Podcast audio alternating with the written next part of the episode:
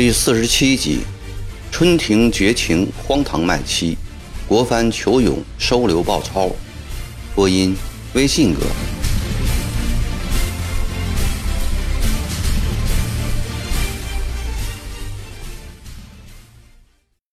原来这周国瑜乃浏阳宝塔山下一方大户，其先祖是南明弘光朝大学士。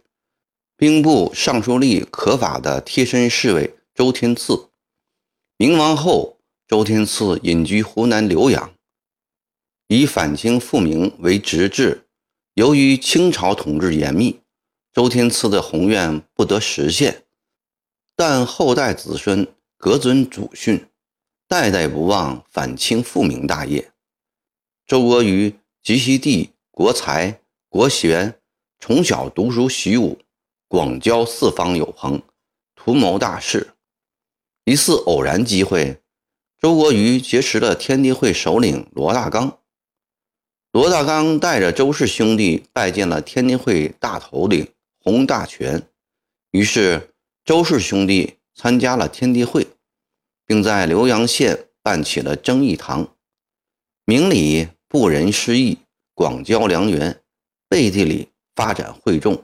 鼓吹反清复明，会众很快发展到数千人，声势浩大。后来江荣元带领楚勇前去镇压，周阿瑜和曾义堂的兄弟们退到城外野人山。罗大刚投奔太平军后，几次派人相邀，周国瑜因为与太平军的目标不一致，不愿参加。前几天，他们下山。想杀掉横行霸道、强取人妻的浏阳县团练副总张义山，结果没扎到张，便一把火烧了县团练所。县令姚风平吓得惶惶不安，遂火急上报省城。了解这些情况后，曾国藩制定了一个巧取野人山的计谋，通过旅店老板。买通曾义堂一个小头目，小头目带着李继斌、曾国宝、康福进入了人迹罕至的野人山。李继斌等人化妆成湘清县三合会的头目，以携带十万两银子前来合伙的谎言，骗取了周国瑜的信任。这时，王钦奉命带着八百团勇从长沙赶到浏阳。王鑫、李继兵率领勇丁，并挟持张义山打进野人山，在曾义堂兄弟们的面前，王鑫宣誓张义山鱼肉百姓的罪恶，并当场将这个团练副总一刀杀了，鼓动曾义堂的人放下武器，下山做良民。曾国藩这套软硬兼施的做法取得了效果。曾义堂被打垮了，周国瑜兄弟不得不带着一批骨干撤离野人山。这是省城大团成立以来干的最得意的一桩大事。王金、李继斌等人满心想得到省里各衙门的表扬，却不料长沙的反应甚为冷淡。曾国藩心里虽不高兴，但并不跟六本商谈起这事儿。就连左宗棠面前也不提及，仍旧每日办理匪盗案件，并将精力转到操练勇丁上。曾国藩深感教官缺乏，王钦、康福、李继斌、徐玉菊等人虽武艺超群，但都任务繁重，不能以全副精力教练团丁。曾国藩随时注意从团丁中。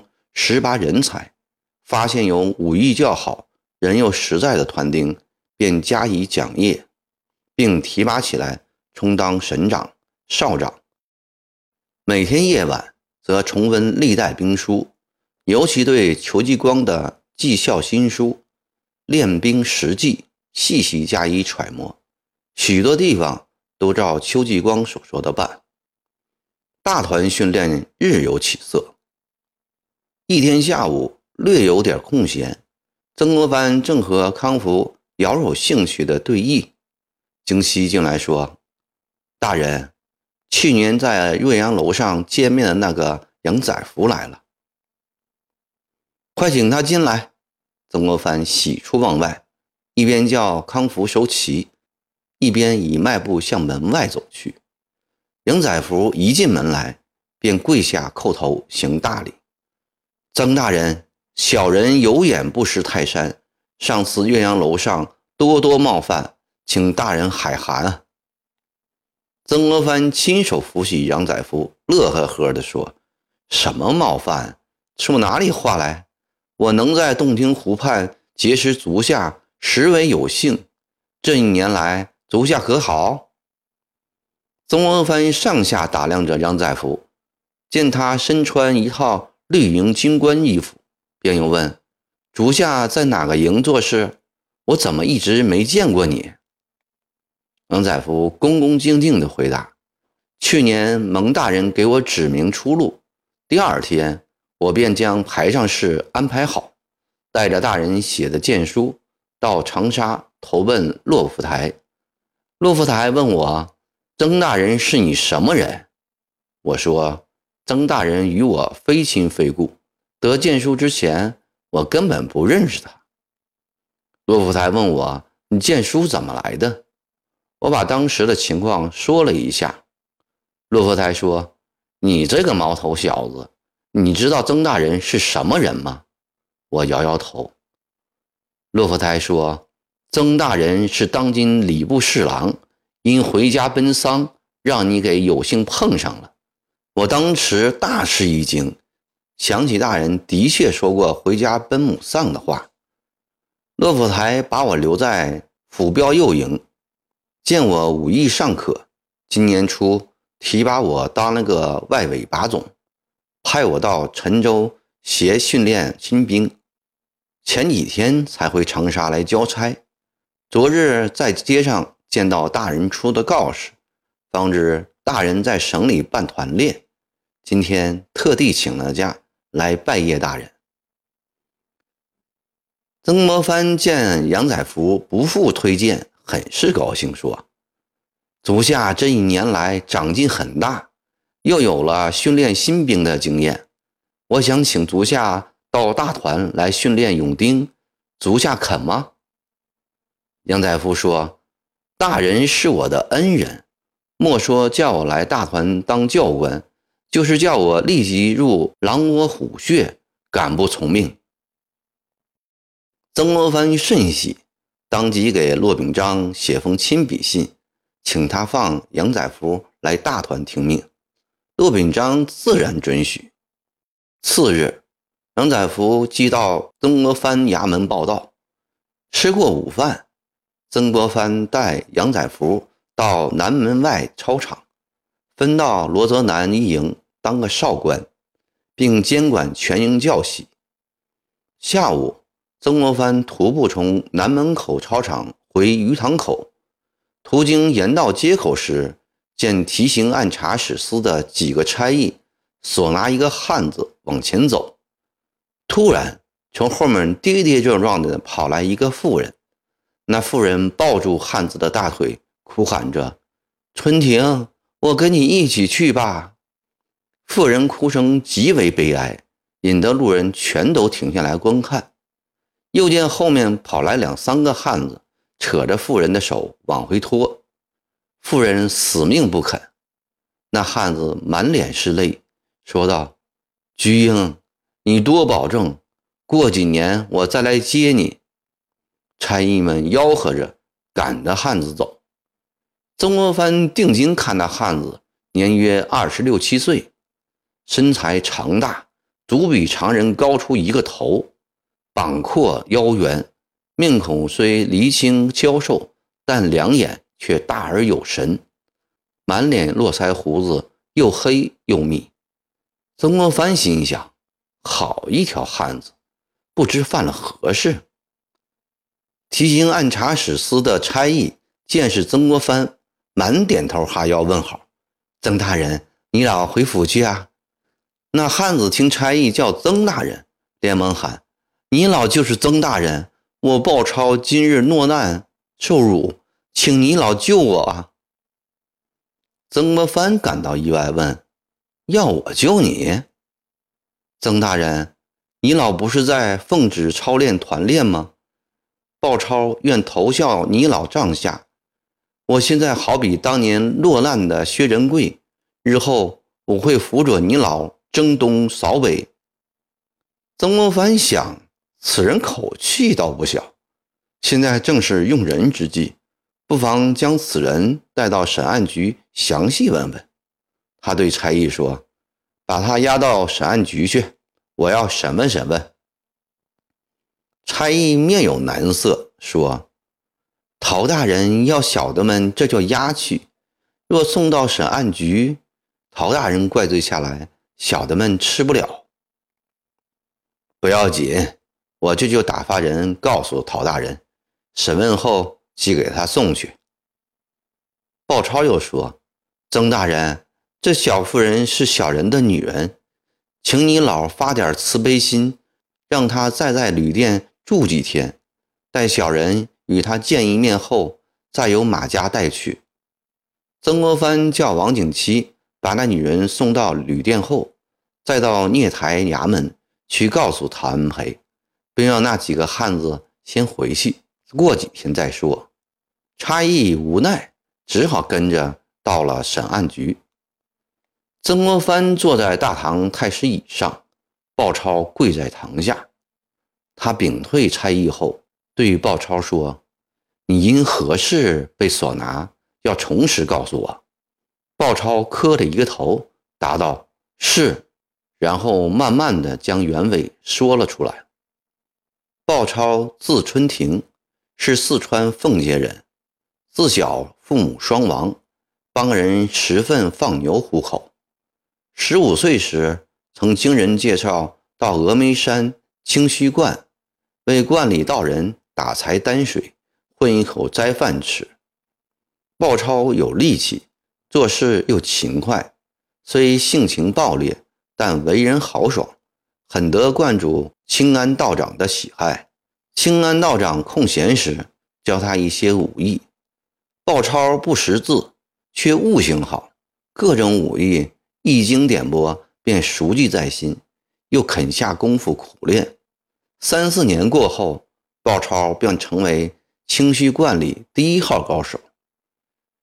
清安道长有心想把他留在观里，但鲍超却过不惯峨眉山上的冷清生活，他要凭借这身武艺。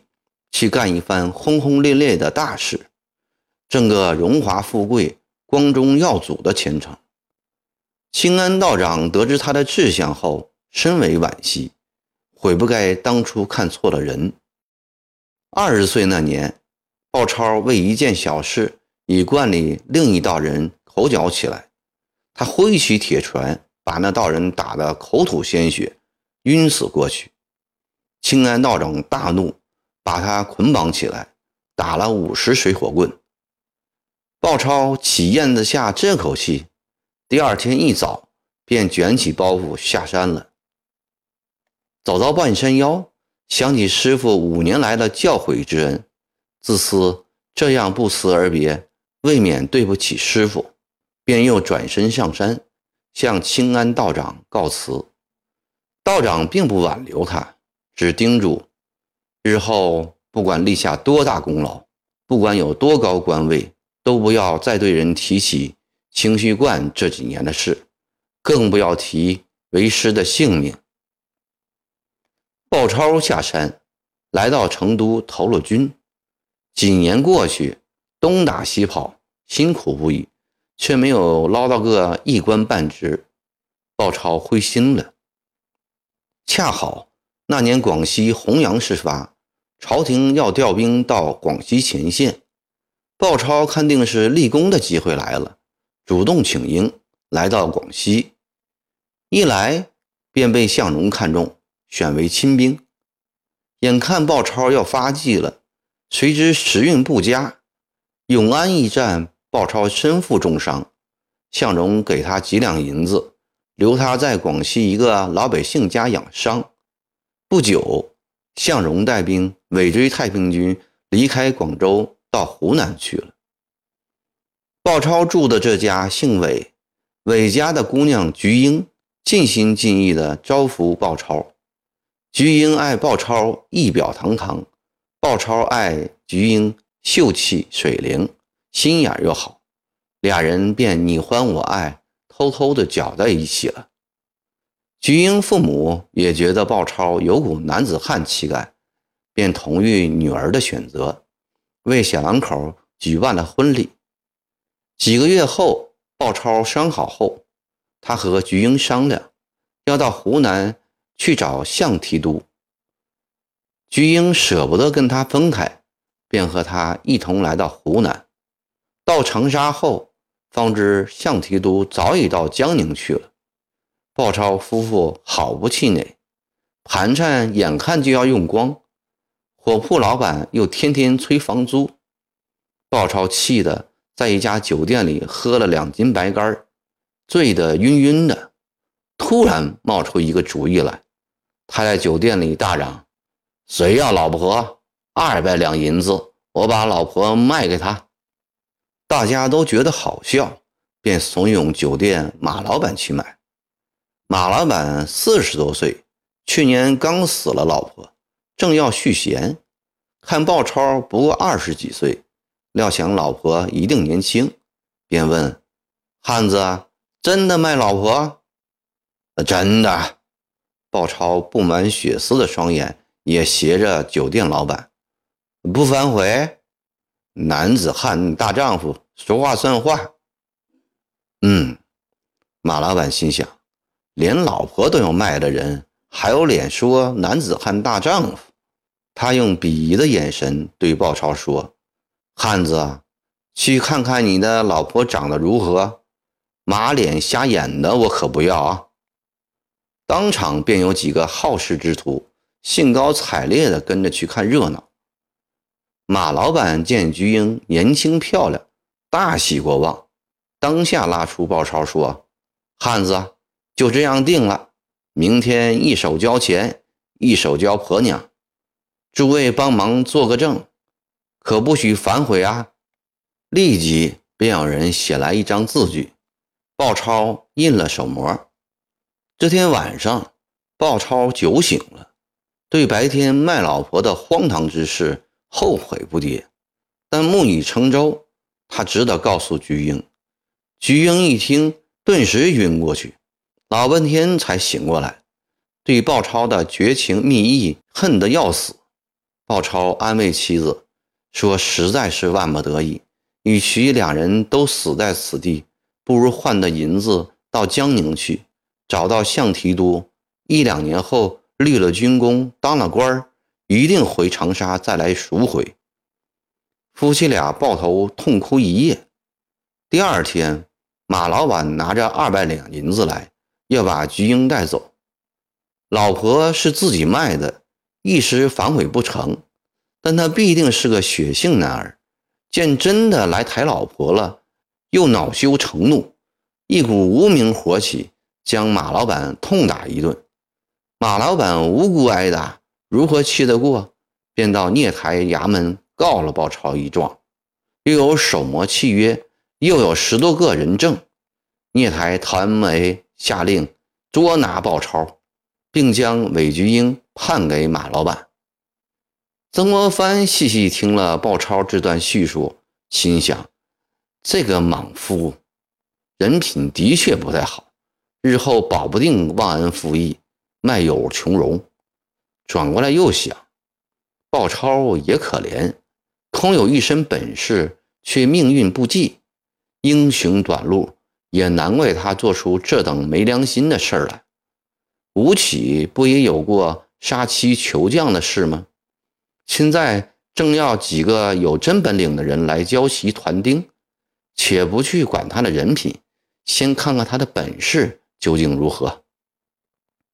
曾国藩换来差役，打开鲍超手上的锁链，又赏他一顿酒饭，要他当面表演几套。拳术刀枪，鲍超甚喜，他恨不得在曾大人面前把全身解数都使出来。当时来到社府，脱了衣服，先表演了一套长拳，这套长拳打得真好，将少林拳和峨眉拳融为一路。几声轻笑之后，只听得风声霍霍，人影流窜。猛然间，一声怒吼，只见他一拳冲出，哗呲一声，三层牛皮绷成的剑把被打出一个大窟窿。曾国藩脱口称赞：“好神力！”一路拳打下来。鲍超心不跳，脸不红。曾国藩自己并不会武功，但见多识广，一看就知道他身手不凡。心想：大团一千多号勇丁，只怕少有能超过他的。一边想着，一边站起来拍着他的肩膀，说：“你有这等本事，何愁没有用武之地？大丈夫要的是风妻因子。”怎么能做出卖老婆的蠢事来？你也不必到江宁去找相提督了。本部堂派你个少官，也管百十号人，你愿意吗？鲍超受宠若惊，赶紧跪下磕头，激动地说：“谢大人！大人好比鲍超的再生父母，今生今世，鲍超跟定大人，为大人效犬马之劳。”曾国藩扶起鲍超说：“今后要将本事全部交于永丁，莫要保留。从我这里拿五十两银子回去，给二十两与酒店老板当养伤之费，给人赔个不是，把字据取回。另三十两给你的老婆，把家安顿好，后天就到我这里来上任。陶大人那里，我叫人去了结。”鲍超喜从天降，千恩万谢，回旅馆去了。这里曾国藩修书一封，说明鲍超是个人才，要留他教习团丁，不必再追究。云云，交给差役回去奉命。